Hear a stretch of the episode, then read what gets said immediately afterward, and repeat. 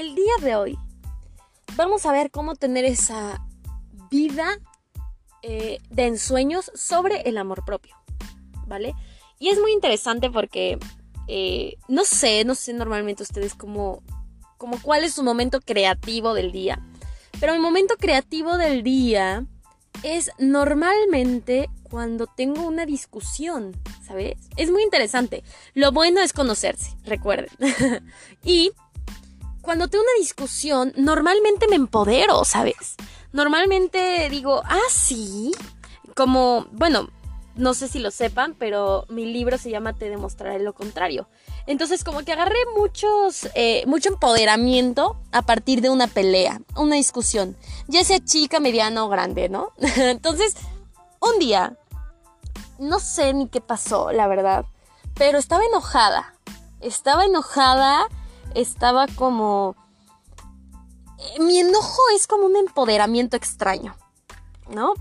Entonces cuando me enojo ese día, dije, ok, entonces, ¿qué voy a hacer para que mi vida sea una vida soñada? Pero no solamente donde diga, ay, mi vida es una vida soñada, ¿no? Sino que lo tenga escrito. Entonces, ¿qué es lo que puedo hacer para que con una gráfica o con algo pueda ver cómo me siento? Y ahí fue donde empecé a hacer este ejercicio, que es acerca del amor propio, de cómo estar bien tú. A partir de ese día empecé a hacer varias cosas que no hacía, que a mi pensar, a mi parecer, recuerden que con la monotonía piensas que es normal, que ya estás bien, cuando en realidad no es cierto. Entonces, yo me sentía bien, pero ese día fue donde me di cuenta que podía mejorar, como todos, ¿no?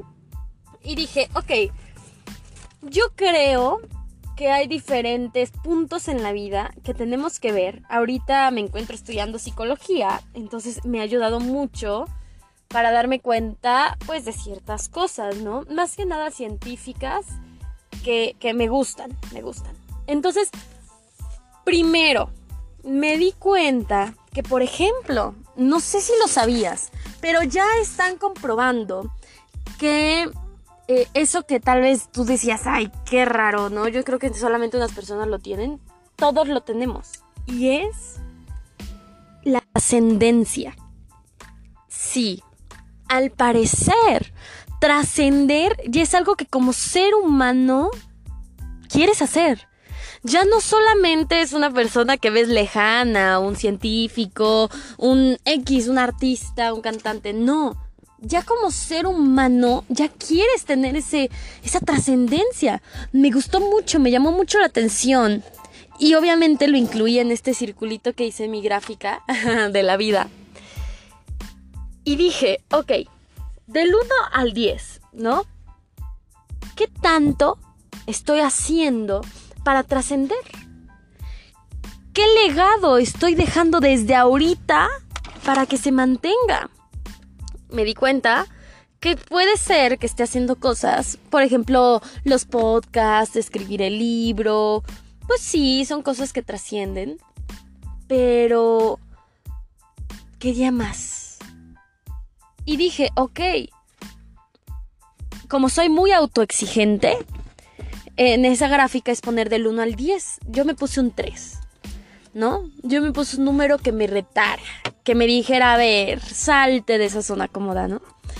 Después, y, me gustaría que tú sola solo fueras haciendo este ejercicio para que te des cuenta que puedes mejorar. Recuerda que todo lo que hagas tiene que ser para mejor. Si no lo es, híjole, ten cuidado. Entonces, lo primero fue la trascendencia, que obviamente no lo puse así, pero como no estoy viendo mi tablita, pues ahorita te lo estoy diciendo como me estoy acordando, ¿no? Ahora, lo segundo que puse fue mi tiempo para mí. Como mi tiempo de, de sentirme bien. Tal vez no es algo que sea... Eh, bueno, es que sí es crecimiento personal, pero no el crecimiento personal como todos dicen de leer o de tomar un curso, ¿no? Sino que un crecimiento personal para mí donde me sintiera bien. Para mí ese crecimiento personal no lo estaba teniendo, eh, porque para mí ese crecimiento personal es hacer ejercicio. A mí me encanta hacer ejercicio. no solamente ir al gym, ir al gym pues sí me gusta, pero no es algo que diga, wow, me encanta hacer. Lo que sí me encanta hacer es hacer básquetbol, o bueno, jugar básquetbol, o jugar fútbol, eso me encanta, ¿no? En realidad todos los deportes de equipo me gustan. y dije, no lo estoy haciendo. Y, me empecé a sentir mal. Porque recuerda que hasta que no eres consciente, hasta que no te haces las preguntas necesarias, eh, pues tal vez no te das cuenta de lo que está mal en tu vida, pero sientes como que algo está medio desbalanceado. Y cuando te haces las preguntas adecuadas te das cuenta que es. Entonces yo me di cuenta que eso me faltaba, me faltaba hacer ejercicio, me faltaba irme a caminar, pero caminar sí me gusta, pero me gusta más el ejercicio, el básquetbol, el fútbol, ¿no? Entonces a partir de ese día ya me voy diario a hacer básquetbol, a jugar básquetbol.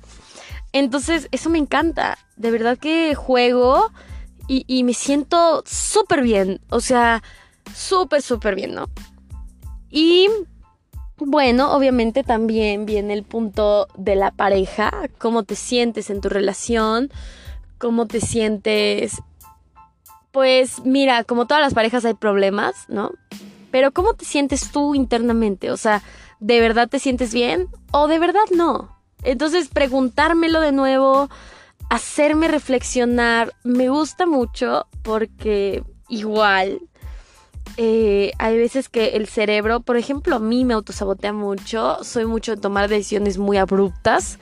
Entonces, en el momento en el que estás bien, en el que te sientes bien, si te haces preguntas como cómo estás con tu pareja y no tienes una emoción de felicidad ni de tristeza, simplemente estás bien, eh, respondes con honestidad, ¿no? Entonces me la, me la pregunté y ahí le puse mi, mi respuesta del 1 al 10, ¿no? Siendo 1 el más bajo, 10 el más alto. Después, la cuestión laboral, cómo me siento en mi trabajo, cómo me siento con lo que hago. Laboral significa ganar dinero. Y sea mamá o sea quien sea, yo en lo personal necesito ganar dinero por mis medios. No me gusta que alguien me dé dinero, ¿no? Aunque todos tengan la, la pues el pensamiento de que si estás casada o si tienes un bebé, pues el hombre es el hombre de la casa, ¿no? El hombre que mantiene. Para mí no. O sea, para mí no es un pensamiento que adopto. Entonces, para mí, en lo laboral, me siento mal. O sea, no me siento como me sentía antes. Entonces, yo le puse que mal. ¿Por qué? Porque me quiero esforzar. O sea, yo no, no quiero pintar mi vida de rosa diciendo que todo está bien. porque no? Porque sé que si digo que todo está bien no voy a hacer nada, pero sé que si digo que está mal me voy a esforzar y voy a salir adelante. Entonces sí, puse que estaba mal. No, está bien. Eh, la cuestión eh, laboral va pegada al dinero.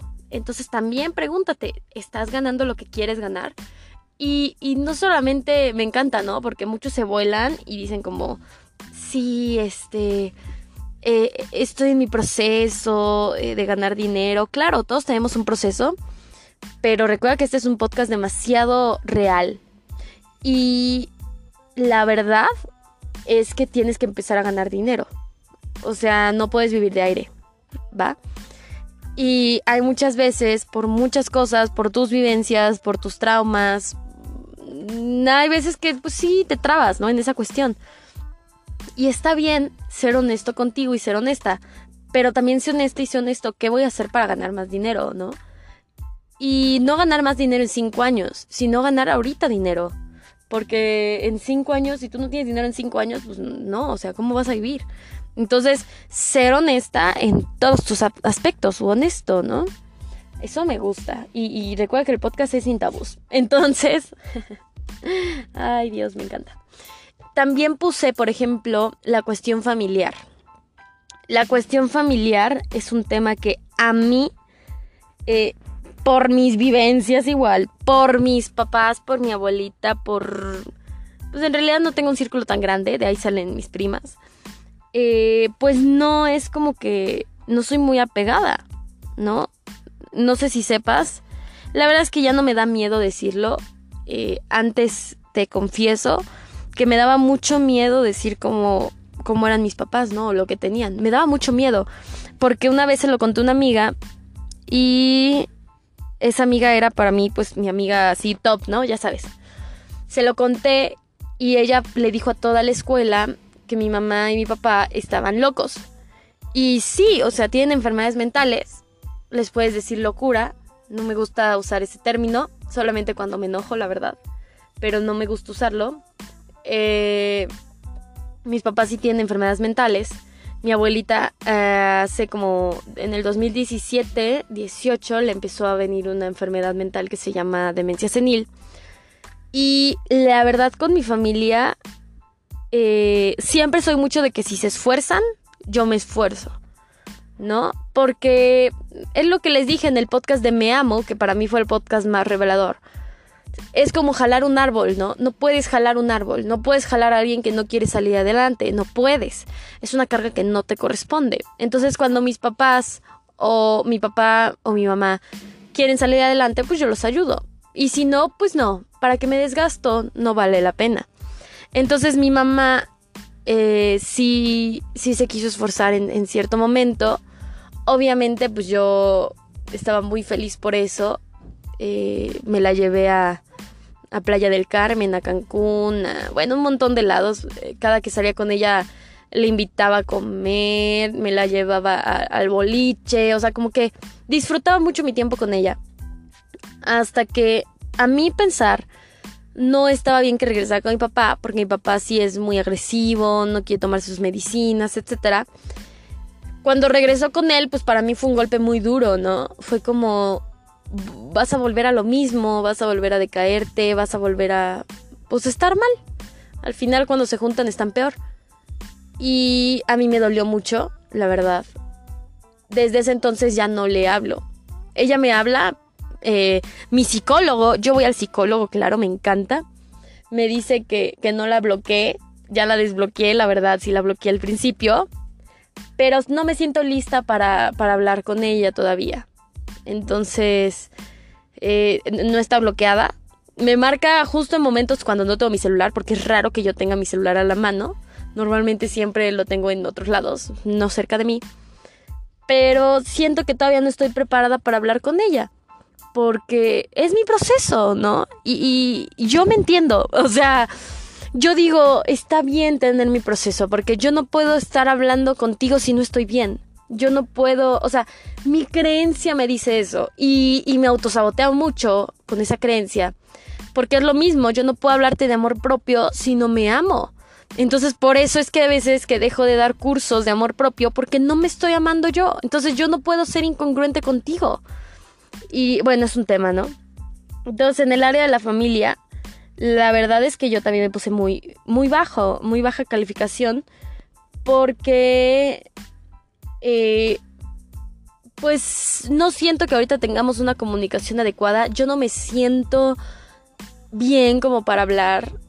Eh, y, no, o sea, en el momento en el que yo ya diga, me libero, me siento bien, me siento en paz, Obviamente no va a ser la relación la misma que tenía con mi mamá si sigue con mi papá. No lo va a ser porque, pues en ese momento, cuando está con él, no va al doctor, no se toma sus medicinas, está en crisis, etc.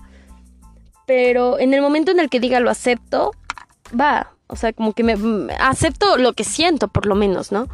Entonces, en ese momento, ahorita no me siento así. Y lo sigo pensando y lo sigo analizando me voy a poner una meta, no puedo pasar de dos días, o sea, ya, ya no puedo pasar de ese tiempo, pero, pero sí, es algo que analizar y pensar, ¿no?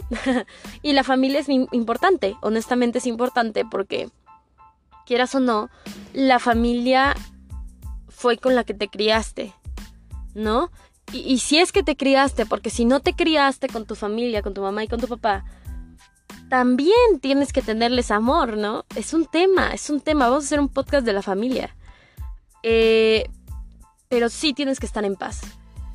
En paz, aunque te hayan abandonado, en paz, aunque no te hables con ellos, en paz, aunque pase lo que pase, en paz. Y va a ser por tu paz. O sea, recuerda, tienes que estar en paz tú para estar en paz con los demás. Entonces, es, bonito, es bonito. Es un proceso, no digo que, que no es un proceso porque sí lo es. Pero bueno, es un tema que vamos a hablar luego. Entonces también está la familia, obviamente.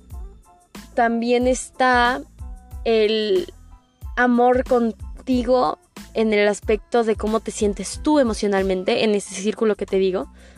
Eh, cómo te sientes tú va todo, ¿no? O sea, cómo te sientes tú anímicamente cada que te levantas, cómo te sientes tú con tu alimentación, cómo te sientes tú contigo, cómo tú, tú, o sea, tú de verdad, cómo te sientes.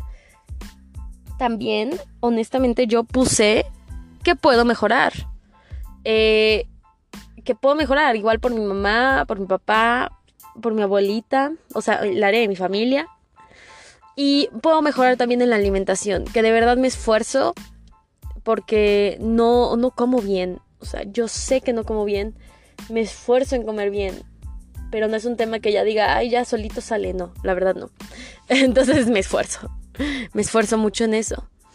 Y también está, por ejemplo, el área donde em, haces labores como diarias, como hacer la casa o lavar la ropa. Entonces, ¿cómo te sientes tú con, con eso, no?